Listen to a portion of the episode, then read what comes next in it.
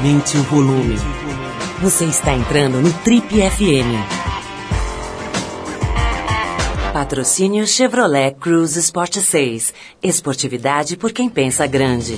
Bom, no programa de hoje a gente recebe uma grande revelação das artes cênicas do humor brasileiro. A gente está falando da atriz Mia Mello, que apresenta o programa Viajandona no, no Multishow e que é a nova integrante da trupe do Cacete Planeta da TV Globo, Mia Mello.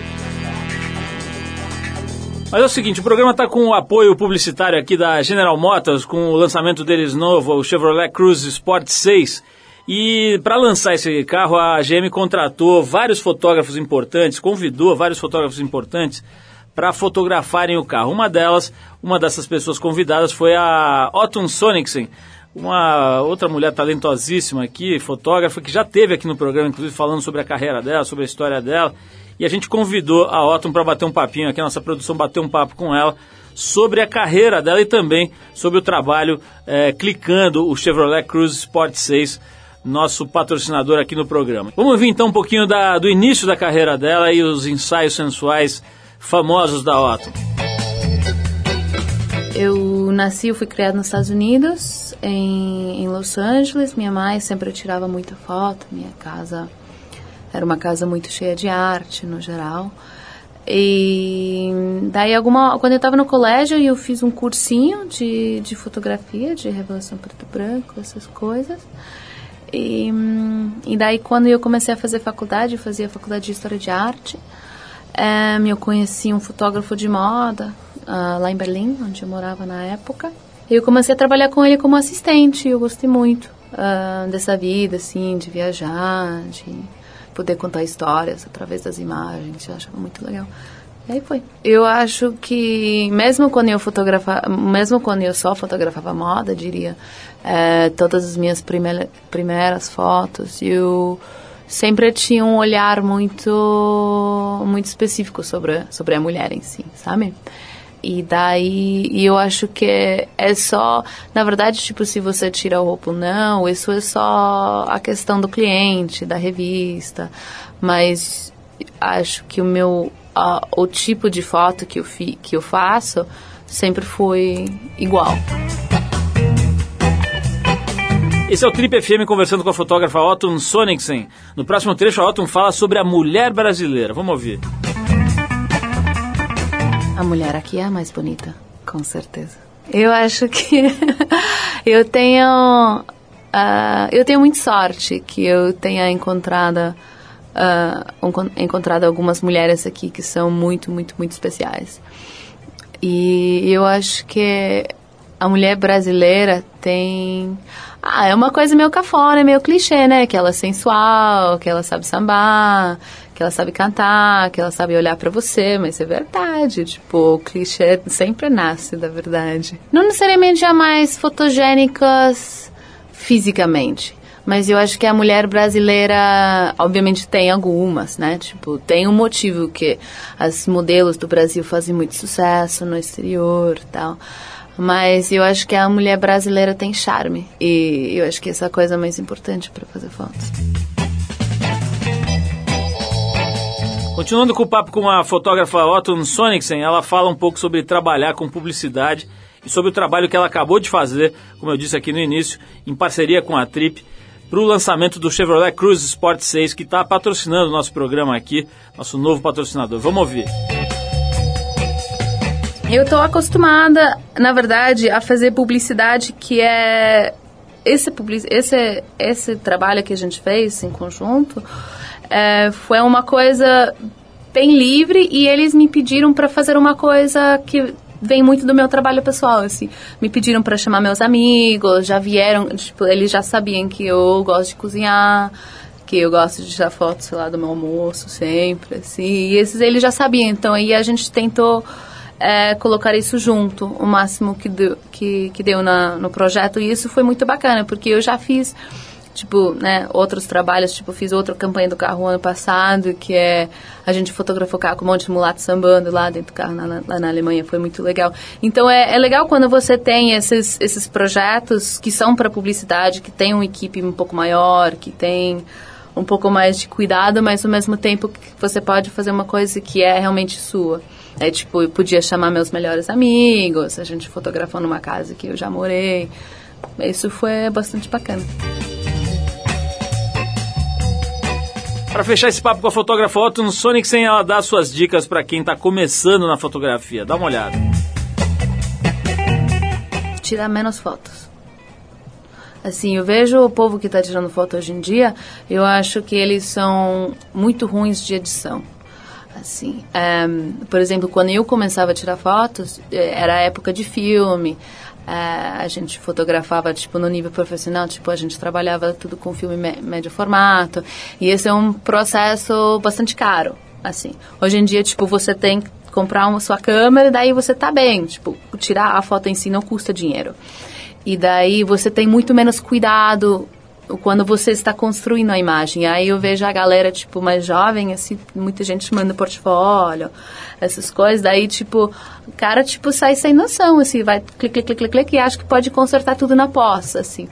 E eu acho que é muito importante que a galera comece, tipo, respira fundo, tira menos foto, pensa melhor, sabe? Eu quero fazer foto disso, quero fazer foto daquilo, não, eu quero colocar isso, tal e tal. Porque eu vejo as fotos hoje em dia, tipo, o maior defeito que eles têm é que eles são menos pensados.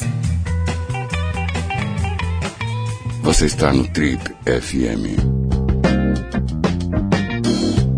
Ela é mais nova, bela e perspicaz, integrante de um dos mais longevos programas de comédia da, te da televisão brasileira, o Caceta e Planeta, da TV Globo. Atriz que vem se especializando em humor, ela já estudou publicidade, jornalismo e trabalhou como relações públicas de uma academia de tênis, mas sempre foi boa mesmo entreter e divertir. Ela fez cursos na Escola de Atores Wolf Maia, graduou-se em artes cênicas no Teatro Escola Célia Helena e depois de fazer muitos bicos, entre eles o de vocalista de hip hop, ela foi convidada em 2007 a integrar o grupo de humor Desnecessários. Foram dois anos com o grupo até a estreia na televisão, no programa Legendários da TV Record. Depois de outros dois anos na companhia de Marcos Mion, ela recentemente partiu para uma nova etapa na sua carreira. Além do trabalho com a turma do saudoso Bussunda, ela também estreou no canal Multishow o programa Viajandona. O papo hoje aqui no Trip é com a Marília Penariol Melo, mais conhecida como Mia Melo, que também está numa matéria bem legal na TPM desse mês, uma matéria bem simpática, com umas fotos incríveis em que ela revela os seus seios de forma ampla e irrestrita. Mia Mela, é um prazer te receber aqui. Obrigada. A gente já gosta de receber gente legal. Agora, quando é bonito, então, esse estúdio floresce. Você sabe que os nossos 800 metros quadrados de instalações, eles foram feitos para receber mulheres bonitas. Então seja bem-vinda. Obrigada. Você, você tá, foi, olha, eu tô vendo aqui uma coisa que eu achei incrível. O quê? Na sua biografia, você foi relações públicas uma academia de tênis. Fale-me sobre essa, esse trabalho aí Nossa, de RP. Eu, adoro. Bom, primeiramente, boa noite para todo mundo, boa noite. Eu estou muito feliz de estar aqui, eu acompanho faz muito tempo o Trip FM, então para mim é, é demais eu estar aqui hoje. E, bom, esse trabalho de relações públicas na, nas academias play tênis foi incrível, foi um marco na minha vida, assim. Porque eu era super nova, eu tinha 21 anos, aí eu coordenava 16 recepcionistas, Nossa. quase que todas mais velhas do que eu. E eu dava curso de treinamento, e eu conversava com todos os clientes de todas as unidades, e foi muito legal. E agora a quantidade de chavecos que você vê por minuto nessa academia. Porque a academia de tênis é o seguinte, é igual aquelas quadrinhas de tênis para alugar. Só vai nego ali casado e tal, para dar um tempo, para dar uma desopilada ali, uma relaxada, vai com o mano ali, com o cara que trabalha junto, bater uma bolinha. Chega lá, tá a Mia Mello com 21 anos, usando um top, talvez, Não, um top imagina, da academia. eu usava super roupa formal. terninho, Ó, tipo terninho? Posso falar, acho que eu via mais reclamação do que cantada. Sério? Sério. Ainda mais quando chovia, que não podia repor aula, era um caos. Todo Os caras reclamavam o quê? Que, não, tipo, que as quadras estavam cheias? Não, que como não podia repor aula, a pessoa ligava, pô, mas eu, eu quero, eu paguei, quero ter aula. E a gente falava, bom, você assinou o contrato, não ia poder repor. Aquele super, mas aí você tinha que ter aquele joguinho de cintura. Mas vem aqui, faz uma aula, um bônus. Agora, como é que você resolveu? Você estava um dia lá observando o terceiro set de uma partida e falou, vou fazer teatro, é isso? Não, assim, é, eu já, eu, eu me formei em publicidade, né? É, mas eu sempre gostei dessa coisa de atuar, de, sabe, de de eu sou muito expressiva, extrovertida, então eu sempre tive essa coisa, mas como eu nunca tive ninguém na minha família, não tem nenhum artista assim na minha família, para mim era uma coisa muito distante, sabe? Eu nunca imaginei que eu pudesse fazer disso uma profissão, sabe? Então eu acabei indo fazer publicidade e tal. E aí eu fui, uma vez minha mãe estava lendo o jornal e vi um anúncio do Wolf Maia. Vai abrir a escola do Wolf Maia no Shopping Frei Caneca. Hum. Aí minha mãe, ué, por que você não faz? Olha aqui, uma boa chance, você sempre gostou, já tinha feito no colégio, como aula complementar, tá? Sua mãe foi hippie? Minha mãe não, minha mãe era socióloga tal, nada de hippie, assim. Mas ela sempre também, minha mãe também tem uma veia artística que acho que se tivesse incentivado, ela daria uma excelente artista também. E era bem drama queen, que nem eu. E aí a minha mãe, não, vai fazer tal. Daí eu fui, era um teste. Não, você não sabe, era um massa, era um teste. Aí eu fui, é, me preparei pro teste, fiz lá a cena. E, e, daí veio o resultado. Passou. Eu, gente, passei no teste da escola do Wolf Maia, sabe? Me achei o máximo. E aí eu comecei a. Foi, foi, pra mim lá foi, foi muito importante esse, essa fase, assim. Pra mim eu fiquei seis meses só lá. Porque lá que eu pela primeira vez tive contato com pessoas que trabalhavam com isso, faziam testes para ser atores, atrizes, e não, não tinham ninguém na família mesmo. Faziam como, ah, vai lá na agência, faz o teste, passou, não passou e pronto. Falei, ué, olha que engraçado, dá pra fazer isso, né? Então pra mim foi muito importante. Então eu, eu, eu, comecei a falar, bom, já que eu quero fazer isso, acho que eu vou estudar então. E aí foi aí que eu cheguei no Célia Helena. Eu fui em algumas e sempre todo mundo me falava, você tem que de cara gostar. Aí fui em várias, entrava e não gostava alguma coisa, aí a cor da parede, eu não gostava. Aí no Célia Helena eu entrei, sabe como é que Você que tinha passarinho passando com cetim. Aí eu falei, poxa, gostei daqui, cara. Uma casinha ali no Itaim, super agradável, assim. E aí fui comecei a estudar lá. Você nasceu em São Paulo mesmo, né? Nasci. Agora me diz uma coisa, eu observando a beleza dos seus cabelos, da sua pele, percebo que você é rica. Você é rica, minha Melo. Nossa, boa pergunta. Acho que ninguém nunca me perguntou isso antes, Paulo Lima. Porque você é uma. Dá pra ver que você recebeu leite de rosas, Ai. creme C da Pontes e tudo que tinha na farmácia. Porque não. você é muito bem cuidada. Não, na verdade, assim, eu vou te falar, eu nunca passei grandes necessidades, mas eu sempre ralei muito, viu? E não, não, não sou rica. Eu me, me considero assim. É, que eu tô no caminho pra, pra conquistar umas coisas importantes, sabe? Mas eu ainda não tenho, sabe, quero comprar um apartamento, ainda não tenho, ainda não tenho umas grandes coisas que eu acho que é importante. Eu, eu, tenho vontade de ser rica, sabe? Eu acho a relação com o dinheiro muito boa. Porque eu me sinto uma pessoa muito preparada para ter dinheiro, sabe? Acho que talvez o dinheiro faça mal para quem, sei lá, não é preparado. Eu não, eu tenho tudo. Eu sou, tenho uma base boa, uma super família legal, tenho amigos, tenho raiz, sabe? E Pô, bolsa? Falta e, muito dinheiro. E bolsas? Você tem eu tenho. Não muitas. Eu vou te falar, eu não sou muito consumista, sabia? Eu gosto de ter coisa, mas não sou aquela pessoa louca que compra três iguais, ou, sabe? E outra, eu nem também consigo gastar tanto dinheiro numa coisa assim só, sabe? Ah, comprar uma bolsa, gastei dois mil. Nunca fiz uma loucura dessa. Quem sabe quando eu ficar de verdade rica, né? Ah, faço cartão, nem sei quanto é que é. Nós vamos falar mais com a minha Mela, que eu vou continuar explorando aspectos que você não sabe da personalidade dela. Como, por exemplo, essa pergunta incrível que eu fiz, se ela é rica. Nossa, demais. Adorei. Mas eu, nós vamos voltar já já para saber um pouquinho como é que ela foi do, do teatro, né, das escolas de artes cênicas, parar num programa de humor na televisão. Vamos tocar antes aqui uma faixa que a gente separou, que é Sunshine of Your Love, um clássico da banda Cream, lançada no álbum, como é que chama? Disraeli Gears. É isso? Disraeli Gears, Gears do, de 68, do Cream e que tem uma atuação impecável do Eric Clapton, né, que fazia parte do Cream, acho que foi a primeira banda dele, se não me engano, do, do, quando o Clapton ainda era molecão. Depois do Cream, tem mais Trip FM hoje conversando com esta bela jovem Mia Mello, que agora faz parte da, da trupe lá do, do Cacete Planeta. Vamos nessa então com o Cream e a gente já volta com mais segredos e toda a sensualidade da pequena Mia Mello. Vamos lá.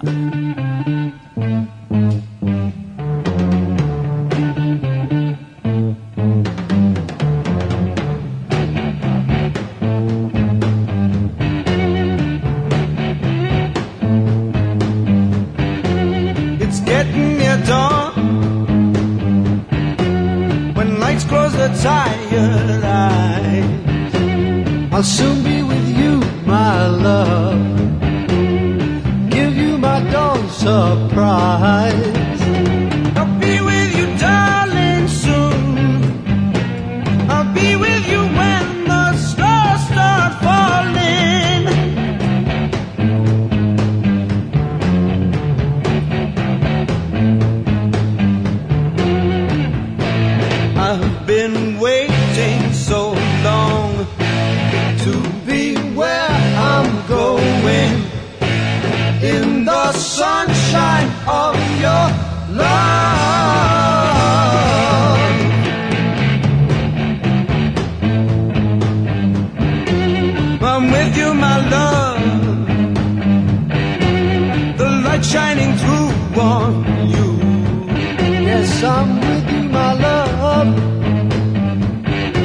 It's the morning and just we two.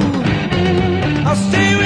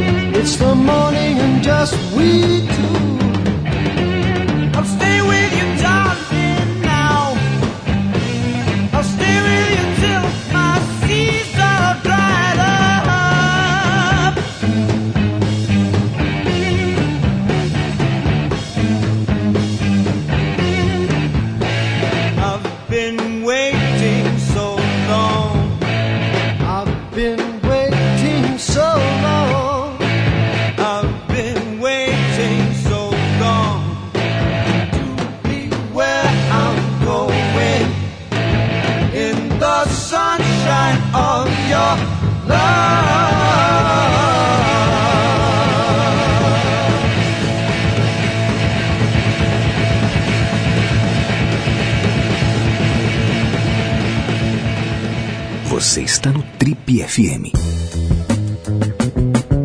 Legal, pessoal, estamos de volta. Esse é o programa de rádio da revista Trip. Hoje conversando com uma mulher bonita, uma mulher sensual, uma mulher jovem e uma mulher quase rica. A pequena Mia Mello, essa humorista e atriz que está agora fazendo parte da trupe lá do Cacete Planeta na TV Globo. Já fez um monte de coisa. Minha, uma, uma das coisas que eu queria saber é essa.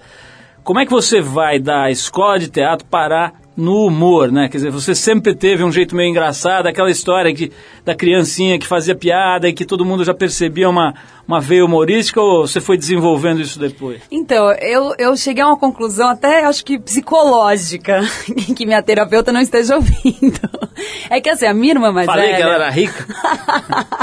a minha irmã mais velha, ela é muito inteligente, assim, ela é engenheira química, ganhava medalha na escola, sabe? Não era pouca coisa, assim. Ela era incrível, ganhava medalha, melhor aluna e tal.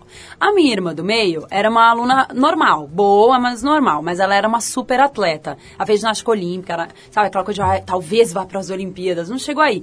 Mas hoje em dia ela veleja de kite, já competiu, já foi terceira do Brasil. Todas são Incrível. bonitas assim como você? Mais, eu acho. Depois vamos, vamos fazer perguntas sobre o seu pai, mas continue. Dá. E aí, chegou eu, que não conseguia parar mais de três meses no mesmo esporte, não era boa em mu- muito boa em nenhum. Na escola, eu pegava uma recuperação ou outra. Eu falava, gente, eu preciso fazer alguma coisa pra me destacar aqui nessa família. Palhaçada. Aí eu virei, tipo, ah, engraçadinho. Eu cheguei a essa conclusão depois de muito pensar. E eu sempre fui assim, sempre fui super sarrista, é, tirava sarro muito das minhas irmãs. Elas eram mais velhas, mas elas sofriam na minha mão, sabe? Eu ficava tirando onda com elas. E eu- Profissionalmente, como é que você começou a trabalhar com humor? então, aí fui, fui- co- comecei no Célia Helena, fiz algumas peças é, de humor lá, com o Edinaldo Freire, que é um super diretor de teatro que hum, tem um grupo de humor super conhecido e tal. E fui bem, me destaquei no humor e tal, mas não, não, não tinha como objetivo. Não era uma coisa, ah, vou sair daqui, vou fazer humor. E, e aconteceu que eu, eu conheci o Paulinho Serra, que era o diretor do Desnecessários. E ele me convidou para entrar pro, pro grupo, porque ele estava vindo para São Paulo, ele tinha um grupo no Rio, ele estava vindo para São Paulo, falou: "Pô, você não quer entrar no grupo?"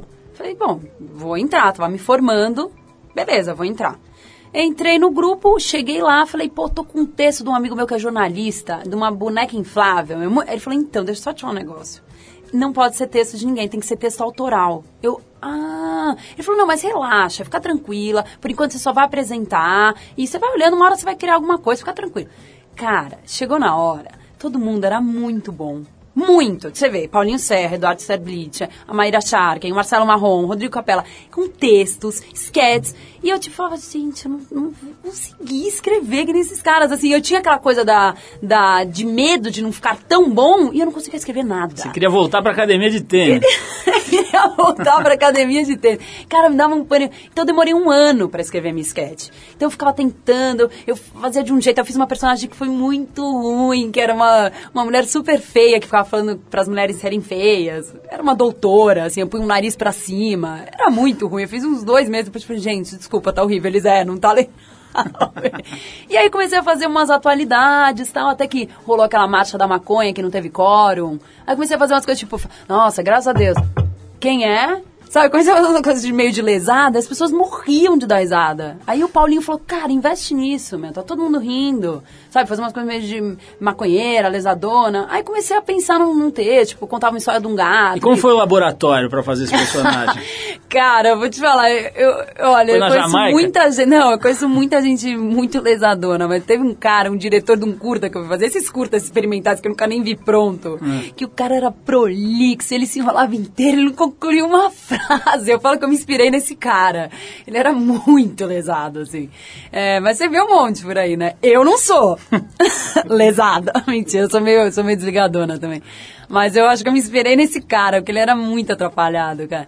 E, e aí comecei a fazer, começou a dar certo, funcionar, eu fui eh, melhorando minha autoestima ali no grupo. é, e aí eu vi que começou, o Edu Sterblitch começou, foi pro Pânico, logo na sequência o Paulinho Serra foi também. E o, o Marrom tava negociando com a Record. E aí o Mion chegou com o projeto do Legendários. Aí falaram, pô, a gente tá aqui já com o Marrom. Ele, nossa, eu adoro esse cara. Aí foi, juntou, se amaram, que lindo, vamos trabalhar junto. E aí ele começou a procurar uma garota. Ele queria uma garota sagaz, ele falava. Aí o Marrom falou, cara, vou te indicar lá. Aí eu falei, ah, tá bom, né? Pô, também quero trabalhar na televisão, vai ser legal, sei lá. Acho que, que pode ser, dar jogo.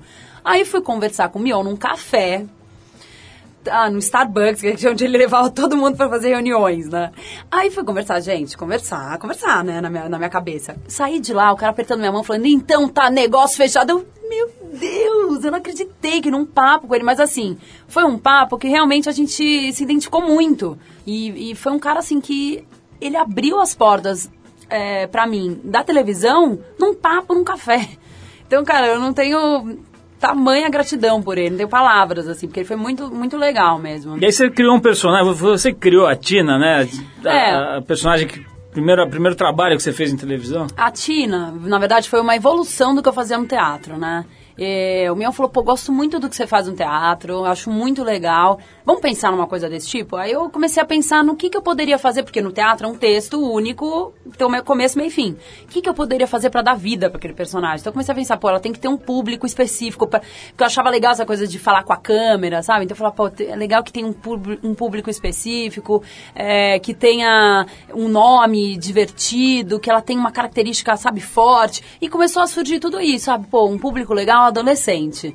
Né, que dá pra você ter um monte de trejeito. Então, adolescente- aí começou uma coisa, pô, e o nome? E o nome? Ah, sei lá, uma coisa Tim, Tim, Tim, Tina. Pô, Tina. Sabe? Aí roupa, louca. Sabe? Fazer uma maquiagem bem estranha. Parecia aí- uma irmã do, do cara do Restart. é, é, né? no final das contas eu acabei ficando super parecido, mas não me inspirei nele, não. Foi, acabou acontecendo, eu ficar igual Pelanza, né? Todo mundo Pelanza, falava que exatamente. eu, Pelanza, Maria Gadu, éramos iguais. Era uma mesma pessoa. É. Mia, vamos fazer mais uma pausa para ouvir música. Na volta falaremos sobre a sua vida sentimental e sexual em detalhes. Essa será a pauta do próximo bloco. Que medo, eu vou embora agora. Mas agora nós vamos tocar aquela banda inglesa Gorillaz, que é um dos projetos musicais mais interessantes dos últimos tempos. A gente vai de Some Kind of Nature, faixa do disco Plastic Beach. Daqui a pouquinho a gente volta com o Trip FM e com a Mia Mello. Gorillaz, Some Kind of Nature. Na volta, a vida sexual da pequena Mia Mello. Não perca.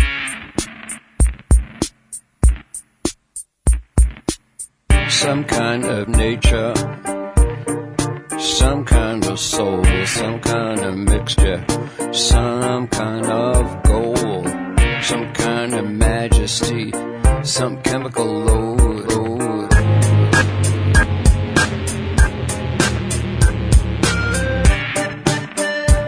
Kind of metal made up from glue, some kind of plastic I could wrap around you. The needy eat man-maids, they wear phony clothes. They sit with our picture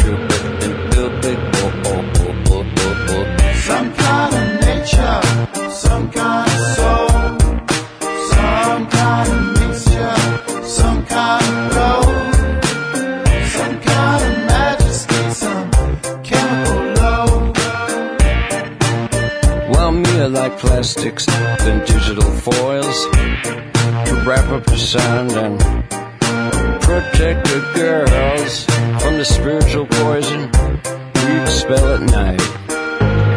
Like phony clothes, but I really like my Some kind of nature, some kind of nature, some kind of soul.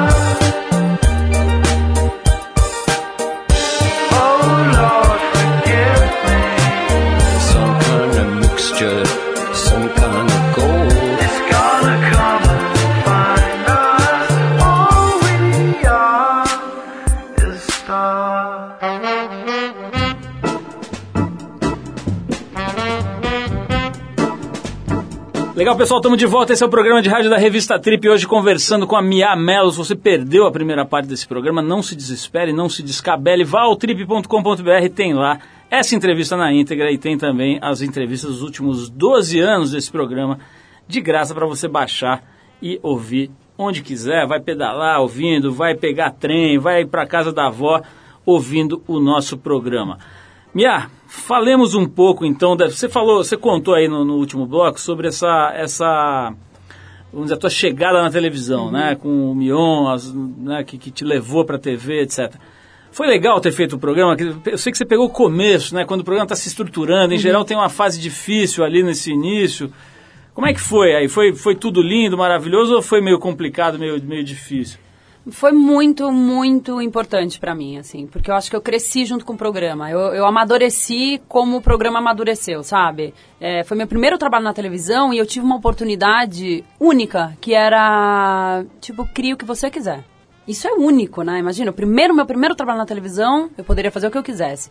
E, e tudo começou com uma história de um projeto, ia ser de um jeito, e assim, nas duas primeiras semanas as coisas foram mudando, mas eu acho que eu consegui me adequando. Conforme o programa ia mudando, eu consegui, sabe, não perder o chão ali. Porque realmente eh, começou com um projeto de um jeito e virou outra coisa. Mas eu acho que, que é normal isso acontecer. Porque eh, tem audiência, tem o feedback, tem o que as pessoas acham, eh, né? Porque a televisão é isso, você não faz pra você, né? Ah, puta projeto legal, eu acho o máximo e pronto. Não, né? Você tem que fazer pras outras pessoas.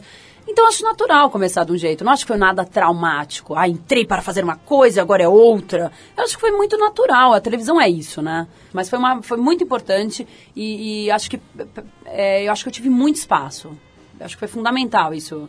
É, para essa vitrine que eu consegui hoje estar no Cacete Planeta. Que foi lá, eles olharam, não é que eles, ah, vem aqui faz um teste, não. Eles falaram, a gente gosta do seu trabalho, vem trabalhar com a gente. Foi, pô, obrigada, né? Nós vamos falar sobre esse teu convite no Cacete Planeta, mas antes quero saber uma coisa. Você tem ciúme das suas irmãs mais velhas?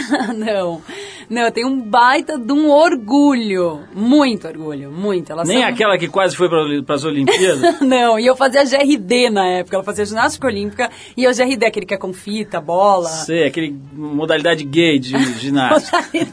Pô, obrigada. Não, e ela era incrível, melhor, tarará, e eu era, tipo, mais ou menos. Mas eu era super flexível. tarã. Agora, eu estou aqui com meus cães farejadores me apontando aqui algumas informações que eles eh, pesquisaram aí na sua biografia.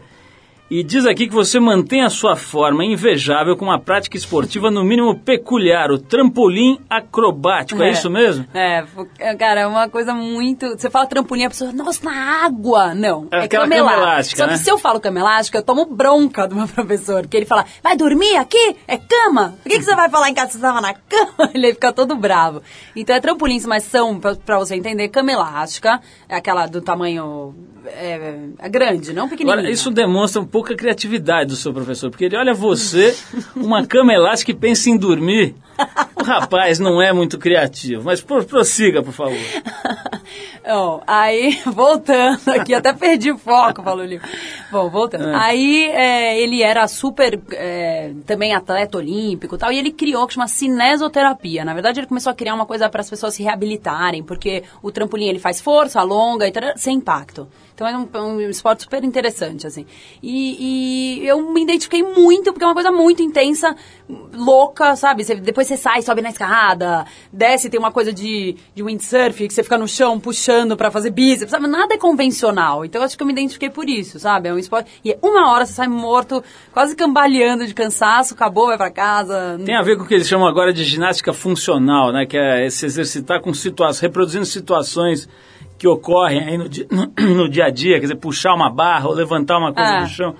Mas, Mia, agora vamos ao ponto que mais nos interessa. O resto tudo é um subterfúgio para chegar nesse assunto. Você é namoradeira, você passou o rodo na sua geração, ou você é uma mulher casta e pudica? Diga-me a verdade. Ai, cara, eu posso falar? Eu tive uma, uma educação muito liberal na minha casa. Juro, eu vou contar um negócio.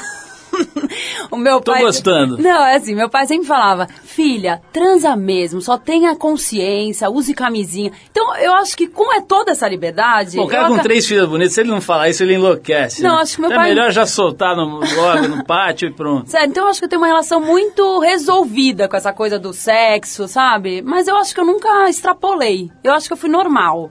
É, namorei quem eu quis, mas também acho que nunca exagerei. Nunca acho que cometi aquele a- agafe, né? De ficar com os três da, da mesma turma. Eu sempre soube escolher bem. Administrar, é uma boa administradora. Agora me diz uma coisa, você acha que se o teu pai tivesse feito a atitude oposta, te trancado numa, Nossa. numa, numa sala, num, num quarto com uma, com uma babá alemã, uma Fraulein, e aprendendo, obrigado a tocar piano e recebendo alimento por baixo da porta, você teria sido, uma louca sexual? Ah, eu acho, cara. Não, louca não, eu teria, acho que eu seria louca, total. Já teria uns 10 filhos, não, não saberia cuidar de nenhum, seria uma puta de uma louca irresponsável. Agora, você já teve algum casamento, algum namoro mais... Já. Já, na verdade, eu, eu, eu, eu acabei. Eu sou aquela pessoa que fala assim: não vou namorar, não tem porquê, eu sou Sei, feliz heartless, sozinha. heartless. Só que eu namorei oito anos, saí, casei, eu sou a única das minhas amigas que tem filha. Você tem filha já? Eu tenho filha, a Nina de três anos. Então acabo que eu sou muito contraditória. Eu falo, ai, não quero, ai, que saco. Aí eu, eu só namoro. Sabe, não, agora eu vou aproveitar. Sabe, sair na balada, vou ficar com todo mundo. Não, não sai, não fico com ninguém. Entendeu? Eu tenho essa vontade, mas eu acabo que eu sou mais, sabe? Então eu namorei oito anos quando eu era novinha. É, que eu até achei que fosse casar, tudo, mas acabou que eu, que eu terminei quando eu tinha uns 20, 22, 23 anos. E depois eu, eu me casei, fui casada por cinco anos, mas agora eu sou recém-separada. Você é uma mulher solteira, você é uma Sou. mulher soltinha na marola. Ah, não, se eu tinha namorado. não. Também não é assim. Também não é assim. Minha, deixa eu te perguntar sobre um colega seu de profissão Hum. que teve aqui no programa, já foi capa da Trip, etc., que você mencionou agora há pouco, que é o Edu Stablish, né? Pra quem não sabe, o Fred Mercury prateado. Ele vai amargar esse personagem pro resto Vai. da vida, né? Porque é muito associado a ele. Ele, ele quando esteve aqui, deu uma entrevista muito legal e, e ele falou uma coisa bem legal sobre tristeza, né? Que ele tira o humor dele de uma certa tristeza, que eles consideram um cara com uma característica assim mais para triste, né? E, e que essa condição triste deixa ele mais alerta em relação ao mundo, que ele presta mais atenção, que ele sente talvez com mais, que, a- que a sensibilidade fica mais apurada eh, do que se fosse um cara muito feliz, muito extrovertido. Faz sentido isso para você, não? Olha, faz sentido você vindo do Edu, entendeu? Porque eu conheço ele, ele realmente é isso mesmo, sabe? Ele é um cara que quando ele tá fora de cena, ele é super quieto e ele tem explosões. Sabe? Ele é um cara quieto na dele e de repente ele vai e faz um negócio que você não consegue parar de dar risada, sabe? Ele é o cara que tá lá todo triste, ele faz assim, ó, na mesa, dá essa finge que caiu. Ele é tipo. Ou, vindo... ou come o bigode falso, né? É. Que ele fez sentimento eu vi esse- inacreditável. Então, ele, ele é assim, sabe? Agora, eu acho que o que me torna mais atenta, principalmente é porque eu sou, eu, não sou triste, eu sou muito curiosa. Muito curiosa. Sabe? Então, no meu caso, o que me torna atenta, faz eu prestar atenção em tudo, é que eu sou extremamente curiosa. Então, eu tô aqui, mas eu tô vendo o que o fulano tá fazendo, e eu tô vendo como que a fulano tá brigando com a outra ali, como é que ela faz, o jeito que... Olha o que ela tá fazendo. Aí eu, e eu sou aficionada. Eu até, tipo, eu acho que eu até incomodo as pessoas, sabe? Porque às vezes eu fico no, no almoço, num jantar, falando, nossa, e olha agora. Olha o que que fez agora. Você observa as pessoas, você gosta de, de observar a gente. Então, no meu caso, assim, não é a tristeza que me, me faz ficar alerta, é a curiosidade. Agora, do Edu faz to- total sentido, assim, ele realmente é assim mesmo. Agora, minha, falando em curiosidade, nossos ouvintes mais atentos perceberam que nós não falamos sobre a sua vida sexual, praticamente não falamos. Então falaremos no próximo bloco. Eu achei que eu tinha escapado. Não, no próximo bloco falaremos, mas agora vamos fazer mais. E falaremos também sobre o convite para o Caceta e Planeta, né? Que é importante a gente contar essa história. Mas a gente vai agora com a banda de indie rock Eels. A faixa chama-se The Man, do mais recente álbum deles, o Tomorrow Morning, lançado em agosto de 2010. Depois do, dessa banda da Califórnia, o Eels, que se escreve E-E-L-S, a gente volta com a Mia Mello, falando sobre seus pequenos prazeres. Vamos lá com Eels e a gente já volta.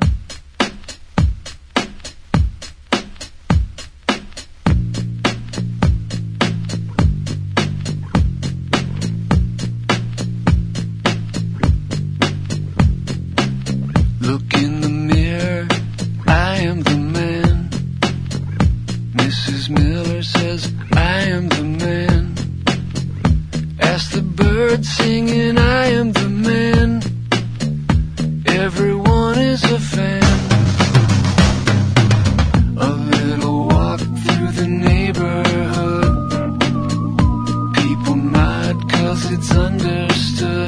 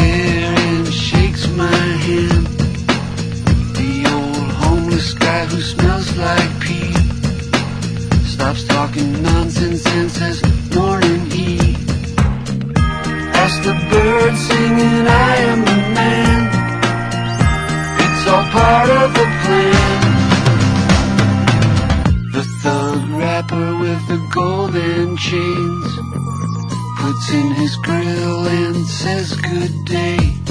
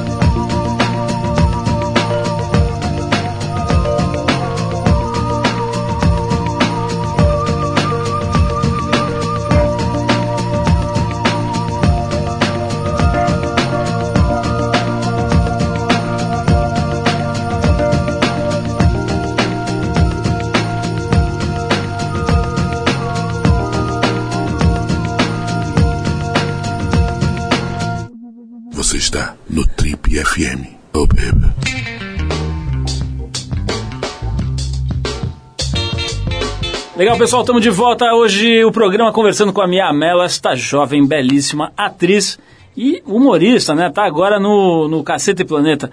Ô, Mia, vamos falar disso então? Como é que você foi parar, né? Você tava lá no, no Marcos Mion, de repente chega o quê? Um olheiro da Globo de capa preta, te chama num cantinho e te mostra ali dinheiro, dólares e euros, é isso? Quase. Eu recebi uma ligação do Hélio de la Penha, que eu conheci. É, ele foi assistir o Desnecessários. Ele veio fazer uma pauta em São Paulo para um jornal tal, e foi assistir o Desnecessários. A gente começou, criou uma amizade e tal. E a gente criou esse vínculo até familiar, sabe? Ele sempre foi muito educado, muito atencioso, me encontrar, perguntar Ele é um cara família. educadíssimo. Muito. É. Aliás, eu brinco que eu queria falar com a mãe de todos os cacetas. Eu falo, gente, parabéns, o seu filho. Eles são muito educados, sabe? E aí o Hélio me ligou e falou...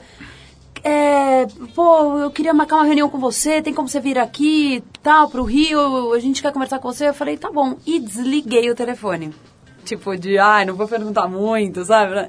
Só que daí eu marquei, sei lá, cinco dias depois. E eu fiquei cinco dias pensando, gente, o que, que eles querem comigo? Será que, que eles querem uma indicação? Será que eles querem que eu seja roteirista? E- Ou será que eles querem que eu entre no programa? Sabe, tipo, eu e eu falava, ah, não vou ligar, né? Vai parecer, ai, a louca. Fiquei cinco dias me matando. E não podia dividir com ninguém, porque era uma coisa, sabe? Nem, nem eu sabia o que, que era. Então eu fiquei, gente, o que, que é isso? E fui para tal da reunião. Cheguei na reunião. Lá é, no Rio? Lá no Rio. É. Eles têm um escritório ali na Zona Sul. Aí cheguei na reunião, nem sabia com quem ia falar, não sabia nada. Sabia que eu ia encontrar o Hélio e o, o plural que o Hélio falou. A gente quer conversar com você. Aí, e o Hélio também super envolvido com essas coisas de... Ele, tem, ele é envolvido com galo frito, sites, eh, de humor. Então eu falei, pô, de repente alguma coisa também pra internet, né? E aí cheguei na reunião. Eu entrei na sala, estavam todos... Sabe, e eu, gente, eu, eu tipo, olhei e falei, meu Deus, por dentro, sabe? Eu por fora, olá, boa tarde. Tipo, fingindo, tudo bem, tudo tranquilo. Aí eu sentei, o Cláudio Manuel Você foi com que falar. roupa? Minha? Isso é importante. foi com seu terninho da academia Play Tênis ou não? Posso falar um negócio que Ah. eu tenho uma foto no banheiro que eu tirei. tipo, eu fiquei tão animada. Aí eu falei no final, ai, porque eu ia já embora pra São Paulo na sequência, né? Só vim, tinha ido com uma mochilinha assim de rodinha, com computador e tal. Falei, pô, só vou ao banheiro e tal. Aí fui no banheiro. Yes! Não acredito! Aí eu tinha uma- um quadrinho com a caricatura deles, né? É. Com Bussunda, todos eles, assim, no banheiro. Aí eu tirei uma foto, eu e o quadrinho. eu achei muito bom. Você tava Eu vibrando. Tava E vibrando. você, nessa reunião eles te convidaram formalmente pra, pra participar? Cara, não, e, e convidaram de uma forma mais incrível que eu achei, que foi assim, olha, a gente assiste seu trabalho, a gente assistiu tal entrevista e, e outra coisa, e a gente gosta do que você faz, você não quer vir trabalhar aqui com a gente? Eu, ah, sim. Sabe, falando, gente do céu. Agora, minha, nessa altura você ainda tava lá no Mion? Tava, mas eu, mas eu já tava, na verdade, já estava prestes, meu contrato estava prestes a acabar e eu já estava negociando com o Multishow. Porque eu tava com essa. Eu, eu, eu no Multishow também tinha uma proposta muito interessante, que era, era- Eu poderia apresentar o projeto que fosse, eles iriam avaliar se era interessante para eles ou não fazer. E eu apresentei um projeto que, que eles adoraram, então eu já estava negociando com eles. Eu já, minha saída já era certa ali. Obviamente eu não tinha falado nada ainda para Record, nem nada, porque também estava acertando o contrato, essas coisas. Mas já era bem no final do meu contrato mesmo. E, e que eu achei assim que que no Multishow eu ia ter a oportunidade de, também de fazer essa coisa de, ai, cria o que você quiser, com a minha cara. Então eu falei, pô, acho que vai ser um passo interessante para eu dar, para eu sair da Record e fazer uma coisa autoral ali também. E como é que foi a conversa com o Mion? Teve essa conversa? Cara, teve. Gente, juro, posso falar? Eu, eu nunca contei isso pra ninguém, eu vou contar aqui. É, foi assim. O Mion, ele ama farinha. Gente, farinha amarela da Bahia. Onde Deus não me mal interprete. É. E meu- meus pais moram na Bahia agora, né? Minha mãe tava vindo pra cá. Eu falei, mãe, traz muita farinha. Ela, pra quê? Eu falei, depois eu te explico. Ela trouxe farinha um monte. Peguei três sacos de farinha. Tipo, uma mochila super pesada. Entrei na sala dele.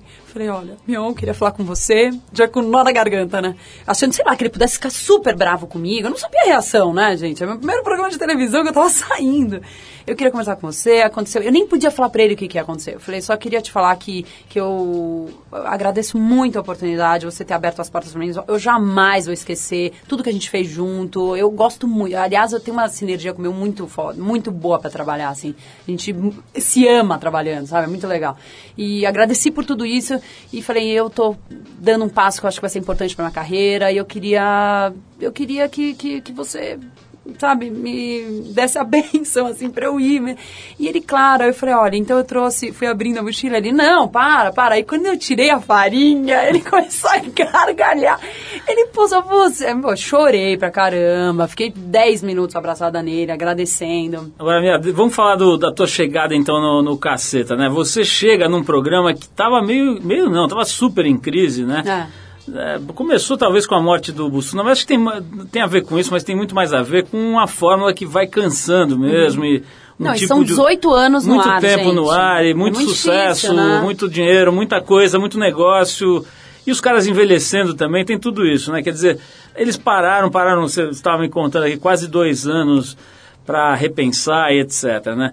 É, como é que é chegar numa coisa que tem um desafio tão difícil, né? Quer dizer, os caras lá estão... Tem alguns já na fase aí perto dos, acho que os 55, mais ou menos nessa faixa de idade, né?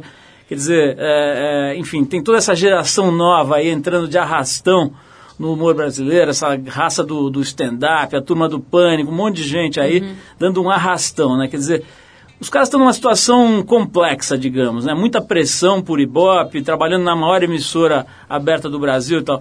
Você chega num, num esquema complexo, né? Como é que foi para você encarar essa situação toda aí?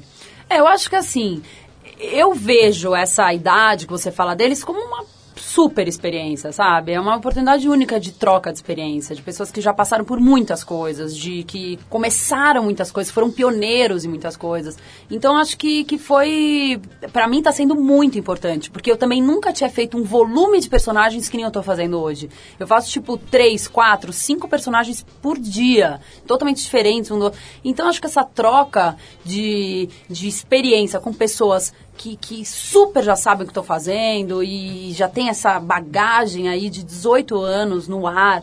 Eu acho que para mim está sendo muito rico, muito importante. Como é que está o resultado? Quer dizer, os programas, os primeiros programas dos quais você, já, você participou, que foram os primeiros dessa nova safra, digamos, do Cacete Planeta. O que, que você achou dos programas no ar? Eu achei, eu acho eles lindos, eu fico com muito orgulho, porque eles têm um, um, um cuidado, assim, é tudo muito bem feito, a caracterização é, a- eu sempre, a gente sempre se caracteriza com a Neuma Caldas e a equipe dela, que é, ele tá com, e- tá com eles há, acho que 18 anos também. E, e- é incrível, porque só ajuda na criação de personagem. Por exemplo, eu penso no todo o texto, a cena que eu vou fazer. Aí eu vou caracterizando, vou colocando figurino, aí vão surgindo outras coisas que acho que só agregam. E, e- e eu consigo ver isso no ar. Eu consigo ver que isso faz a diferença mesmo. Eu consigo ver, tem um, um fotógrafo lá que o cara, sabe, fica ali mexendo a luz, o tico, tico, tico, fica arrastando, mexendo.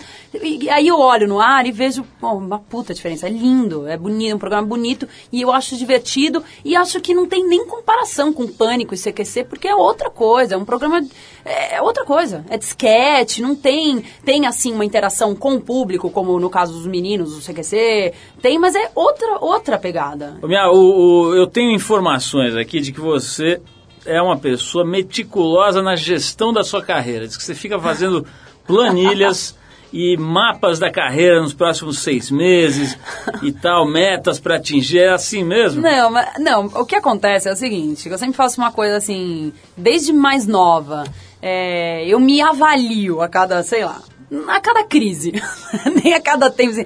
tipo, sei lá, eu entro em qualquer tipo de crise, aí eu paro e falo, calma, eu tô melhor, nem que seja um degrauzinho, um décimo do que eu tava três, seis meses atrás, aí eu faço um- uma avaliação mental, tô melhor, então eu tô no caminho, vai, segue.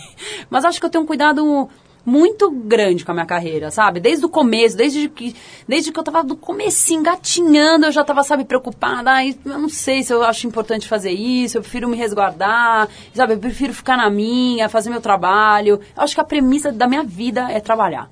Sabe, é trabalhar, é me dedicar, e o resto, pô, vai vir crítica, vai vir elogio, vai vir. E isso, tanto o elogio quanto a crítica, vai te derrubar, vai te levar, isso passa. Passou um dia, acabou. Sabe, a euforia ou a depressão. Você vai continuar trabalhando.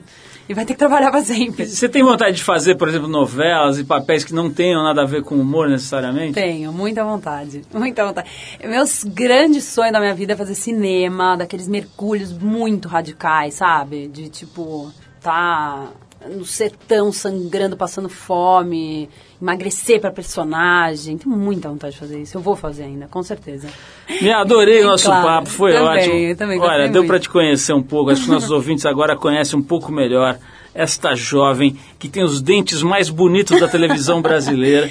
e Posso fazer está- um convite para as pessoas Por também? favor, por favor. assistirem no Multishow toda quarta-feira, Viajandona. Pô, nós nem falamos, é, né, Mas é do- muito do legal, viu? Eu tô mó orgulhosa desse projeto. Qual que é a periodicidade? É um programa mensal, é isso? Ele é semanal. Semanal? Semanal.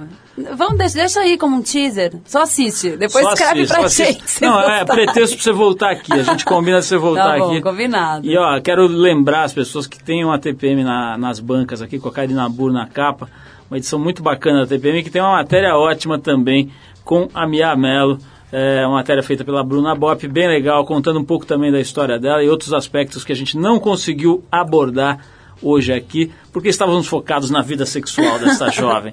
Ô, Mia, foi muito legal, prazer te conhecer. Eu adorei, Parabéns prazer. aí, boa sorte no Muito teu trabalho. obrigada. Manda um abraço pro Hélio, que é realmente um gentleman, o Hélio de la. Penha.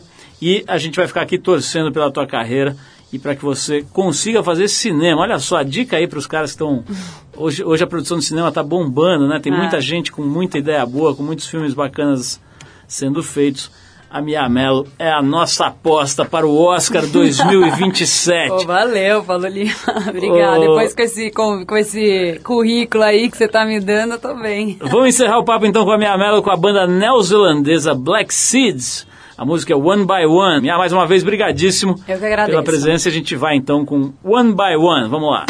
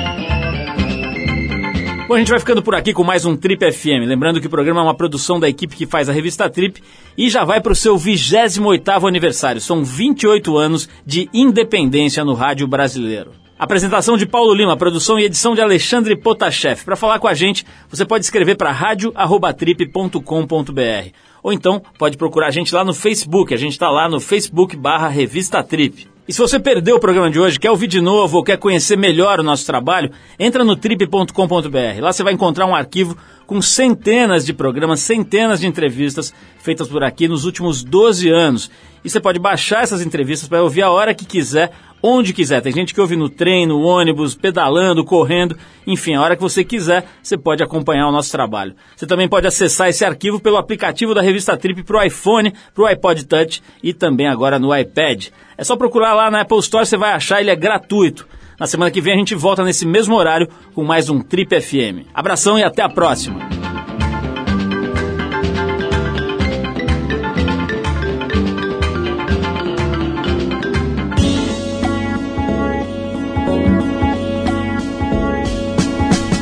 Você ouviu Trip FM. Patrocínio Chevrolet Cruze Sport 6. Esportividade por quem pensa grande.